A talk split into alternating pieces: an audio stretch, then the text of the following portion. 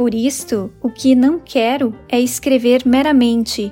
Não penso em deliciar o leitor, escorrendo-lhe na alma o mel do sentimento, nem em dar-lhe comoções de espanto e de imprevisto. Júlia Lopes de Almeida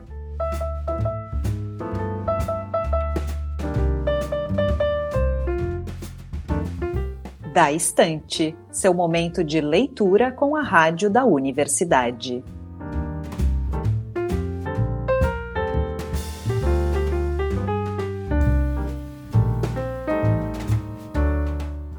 Olá, queridos ouvintes, eu sou Liz de Bortoli e hoje estamos chegando com o Da Estante deste domingo. Hoje a gente segue com a leitura do romance A Falência da Júlia Lopes de Almeida. Lembrando que vocês também podem nos escutar pelo site radio.urgs.br, pelo Lumina Podcasts e nas principais plataformas de áudio.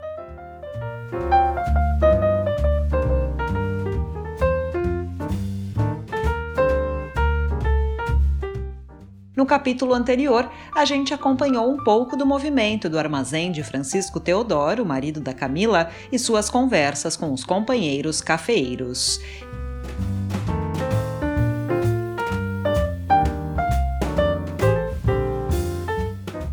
E hoje, quem lê com a gente é Maria Petrucci, escritora e aluna do mestrado em letras aqui da URGS, com o capítulo 8 de A Falência, de Júlia Lopes de Almeida.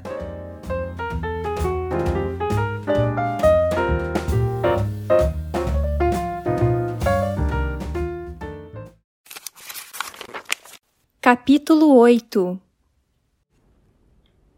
Na saleta de engomar, Noca, com o ferro na mão, sabia do que se passara em toda a casa.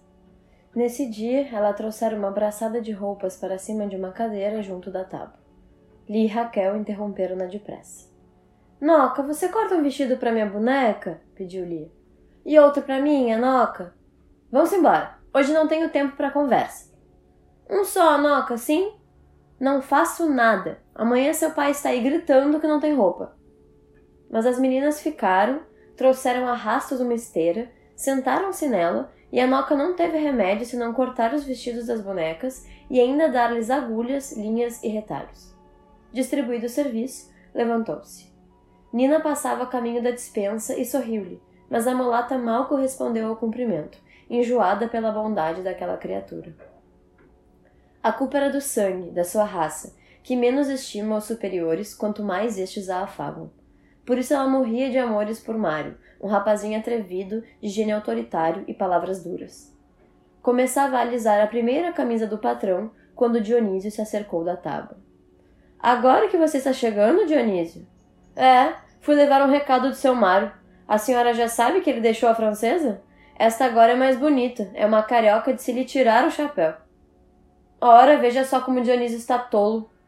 Ela apontou às crianças que poderiam ir mexericar lá para dentro. E depois. É louro morena.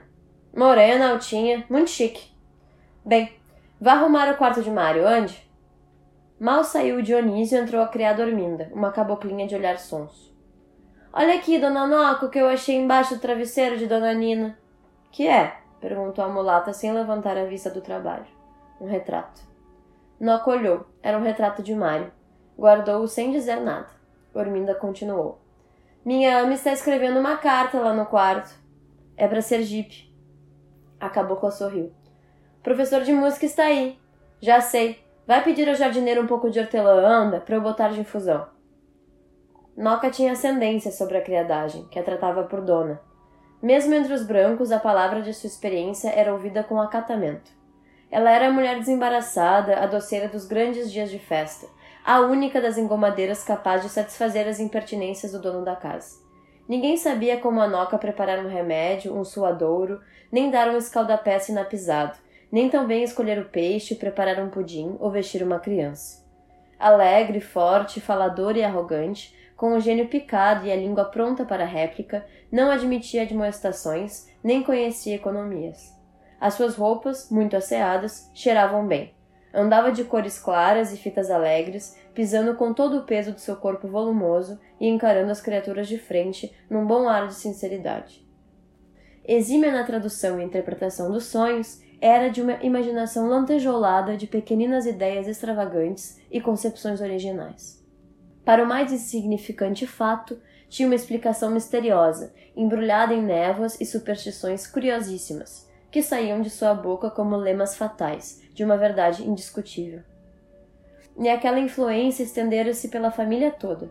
Camila consultava, Nina contava-lhe seus sonhos, pedindo-lhe explicações. Ruth ouvia com enorme interesse, de alma aberta para tudo que tivesse áreas de fantasia. E a criadagem pedia conselhos, rezas, remédios, palpites de jogo e consolações de desgostos. Noca acudia com prontidão a todos, gabando-se sem hipocrisia de gostar de ser útil e servir de muito a muita gente. Ela andava agora desconfiada com a tristeza mal disfarçada de Mila. Desde aquele passeio ao Netuno, deveria haver por ali grande novidade. O doutor Gervásio, entretanto, desfazia-se em cuidados, e o pobre do capitão Rino era recebido com certa secura, que o estúpido parecia não compreender. A Nina, coitada, emagrecia como um arenque, e só Ruth passava sem ver nada, como se a música levasse por outros caminhos. O patrão, esse também ruminava qualquer coisa. Quem provocava confidências indiscretas da mulata era Nina, que, com o pretexto de passar uma gravata ou alisar uma fita, ia à saleta do engomado logo que dela havia sair o Dionísio. A mulata percebia tudo e não tinha escrúpulos em repetir a verdade. Ora, aquilo talvez curasse a moça, pensava consigo. Se os amores não passassem, que seria da gente? O coração quer se alarga. Sofrer por causa de um homem? Não vê. Nina, com os olhos úmidos, as mãos curtas, de dedos ligeiramente achatados, espalmados na tábua ainda quente do ferro, escutava tudo muito caladinha e, quando a última palavra caía dos beiços grossos da noca e a mulata começava a soprar as brasas, ela voltava para dentro, sentava-se a cozer, achando-se mesquinha, feia e muito desgraçada. Todos os esforços que fazia por agradar eram inúteis. Mário nem parecia vê-la e mal parava em casa. A outra era bonita, morena e altinha. Era pouco o que sabia, mas o bastante para fazer sofrer. Enquanto, no bulício da casa, todos se agitavam no trabalho ativo, Camila conservava-se no seu quarto, muda, encolhida em uma poltrona, com as mãos inúteis, o olhar febril. A visão daquela mulher de luto, da manhã do Netuno, não a deixava nunca. Sentia-lhe como um castigo a formosura, o perfume e aquele ar discreto de honestidade e de elegância. O que a punha doente e que a atormentava ainda mais era a obstinação de Gervásio em negar-lhe uma explicação qualquer. Que haveria entre ambos? No seu ciúme e ressentimento, Camila esquivava-se agora do médico. Era em vão que ele a chamava para suas doces e cruéis entrevistas. Mas toda a sua força em resistir ia afrouxando, e ela sentia bem que, apesar de tudo, chegaria um dia em que os seus pés a levariam para ele. Foi ainda naquele canto do quarto que Francisco Teodoro a encontrou ao voltar da cidade. Estás doente? Olha que eu trouxe um camarote para Aida. O Negreiros disse-me que vai muito bem por esta companhia. Que entende o Negreiros de música? Ele tem excelente ouvido. Acho bom desceres. O Gervásio está lá embaixo. Mila desceu e, ao sair para o terraço, parou entre portas, escutando o que dizia o Dr. Gervásio. Ele estava sentado, de costas para ela. Em frente dele, em pé, Ruth ouvia-o atentamente, com a corda de pular enrolada no braço e o rosto ainda vermelho pelo exercício interrompido. Você disse que a irmã da Laje é uma moça bem educada, querendo dizer que ela é uma moça instruída. A diferença: educação e instrução não se confundem. Repare, por que considera você essa moça como bem educada? Porque fala francês, inglês, toca e desenha, não é assim? Pois essas prendas, ainda que adquiridas com esforço, compram seus mestres. As outras dão-se ou nascem da boa convivência. Uma pessoa instruída não será de esterilidade agradável se não for educada. A instrução nem sempre transparece e nem sempre concorre para a felicidade. A educação prepara-nos para a tolerância e revela-se em tudo, na maneira por que fazemos um cumprimento, porque andamos na rua, porque nos ajoelhamos em uma igreja, porque comemos a uma mesa, porque falamos ou porque ouvimos falar, porque em discussões tonalizamos as nossas opiniões com as opiniões contrárias, por mil efeitos. Enfim, que, sendo imperceptíveis, realçam o indivíduo, porque o pulem e o tornam digno da boa sociedade. A instrução é a força com que aparelhamos o nosso espírito para a vida, lança e escudo para ataque e defesa. A educação é o perfume que os pais inteligentes derramam na alma dos filhos e que por tal jeito se infiltra neles, que nunca mais se evapora, seja qual for o ambiente em que vivam depois. É bom não confundir as duas palavras, Ruth, porque essas confusões, à vista grossa dos indiferentes, não têm importância, mas alteram a verdade e não escapam aos ouvidos delicados. Não tornarei a trocar o sentido dessas duas palavras. O Lélio disse-me ontem que ele tinha trazido uma valsa de Chopin. Ora, você pode tocar, mas não pode interpretar bem semelhante autor. Por quê? Porque ainda não tem idade para compreendê-lo. Chopin é um músico perigoso, minha filha. É um torturador, um excitador de almas. Contente-se com os seus clássicos, mais sadios e mais frescos. A música, como a leitura, deve ser ministrada com prudência. Falarei ao Lélio. Sua mãe já desceu? Está aí, atrás do senhor. Ah. Mila socorreu-se da filha para não ficar só com o médico, que havia muito esquiva. A palidez e a tristeza adoçavam-lhe a fisionomia, dando-lhe um encanto novo. O Gervásio observava calado, indeciso, com medo de resolver de chofre a situação com uma palavra só. Todos os anos Francisco Teodoro celebrava os aniversários dele, da mulher e dos filhos, com banquetes de três e quatro mesas, vinhos a rodo e danças até a madrugada. Nesses dias, o médico fazia apenas o seu cumprimento, oferecia as violetas e o brinde do estilo e retirava-se cedo para a casa silenciosa, lá para os lados do jardim botânico, onde ia fazer as suas leituras, comodamente reclinado na sua cadeira de balanço, dentro do hobby de chambre que lhe agasalhava o corpo magro. Camila conhecia suas antipatias por essas festas e não se lamentava por isso da ausência. A imensa casa era então pequena para o número de amigos. Nos jardins iluminados a balões e a copinhos, nas salas, nos corredores, nos terraços, no bufete, nos quartos, em toda a parte havia povo, rumor de vozes e cheiro abafado de plantas pisadas, flores amornadas por luzes, essências diversas reunidas ao odor dos molhos e das carnes servidas no banquete. As camas sumiam-se ao peso de capa, mantilhas, chapéus e sobretudos. Os convidados varavam todos os aposentos, como quem anda por sua casa. Nina, as criadas e Noca atiravam para dentro de um quarto, o único fechado, tudo que não devia estar embaraçando o caminho. Tapetes retirados à pressa para as danças, mesas de centro, almofadões de sofá que tomavam espaço, floreiras, etc. As crianças corriam pela casa, espalhando passas e migalhas de doce. E um pianista pago dedilhava no playel do salão as polcas e as valsas do seu repertório. A essas festas iam sempre os colegas e os conhecidos de Francisco Teodoro, o pessoal da sua casa de comércio, gente da vizinhança, alguns doutores, um senador do império, a quem era dirigida a melhor das atenções, e amigas de Camila, do tempo do colégio, mulheres de posição e bem apresentáveis que só com as ricas ela topara depois, na balbúrdia da vida. Nos intervalos da dança, havia sempre quem tocasse dificuldades ao piano ou cantasse algum romance italiano. Francisco Teodoro, jubiloso e amável, instava para que comessem, para que bebessem. Não se esquecia de ninguém, punha mãos cheias de balas nos regaços das crianças, ordenava que se abrisse champanhe, conduzia as senhoras idosas ao bufete, recomendando a Noca que distribuísse pela criadagem vinhos e doces. Eram festas pantagruélicas, em que o riso se comunicava mais pelo barulho que pela intenção. Camila dançava, roçando seus maravilhosos braços nus pelas mangas dos comendadores ou dos empregados do marido. À mesa, os brindes sucediam-se atropeladamente.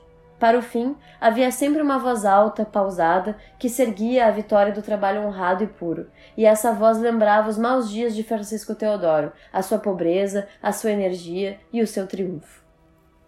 O dono da casa respondia com palavras trêmulas e olhos umedecidos. Tilintavam as taças e a música vibrava com força na sala. Voltavam para as danças. Como Ruth não dançasse, o pai chamava de minha estudiosa, gabando-a aos convidados, que olhavam um pouco espantados para ela. Ruth esquivava-se aquela curiosidade e fugia para fora.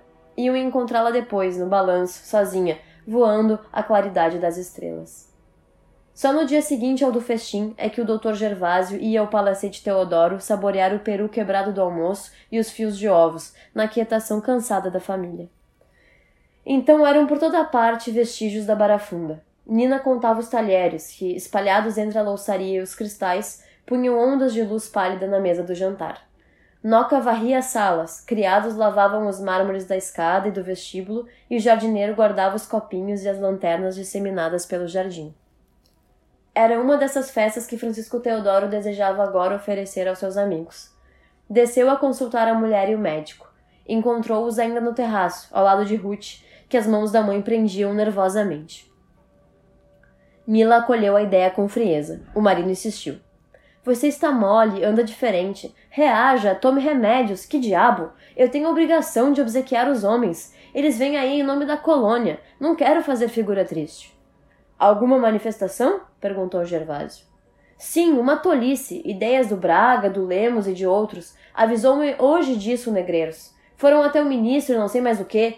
Enfim, já disse, o que eu não quero é fazer figura triste. O engraçado é que minha mulher falava em dar um grande baile e agora que se apresenta a ocasião, faz cara feia.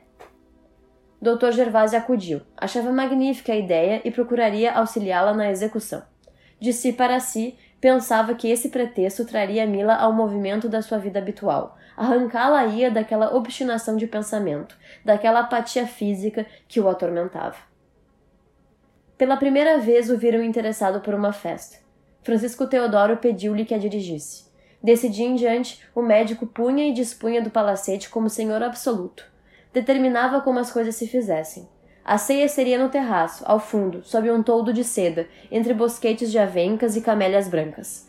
Desenhava ornamentos, encomendava flores, substituía estofos, harmonizava cores, dava estilo e graça ao que só tinha peso e luxo. Idealizava a matéria, arrancava uma alma delicada daquelas salas carregadas e mudas. Mila assistia a tudo silenciosa, abatida pelas suas suspeitas. Mas, pouco a pouco, Gervásio convencia de que a sua ciumada era uma doidice. Não tivera ele também ciúmes do capitão Rino? E aí estava, já nem pensava nisso. Como o coração de Mila não comportasse rigores, afeito à felicidade, ela foi esquecendo.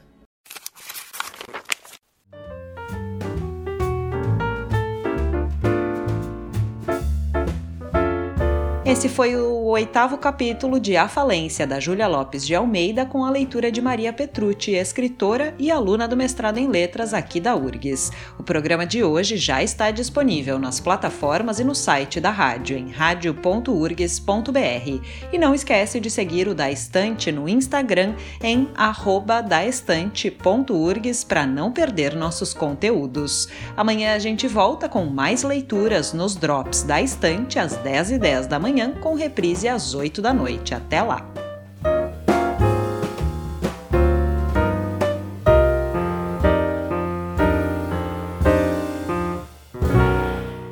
Neste programa trabalharam Liz de Bortoli, Mariana Sirena e Júlia Córdova.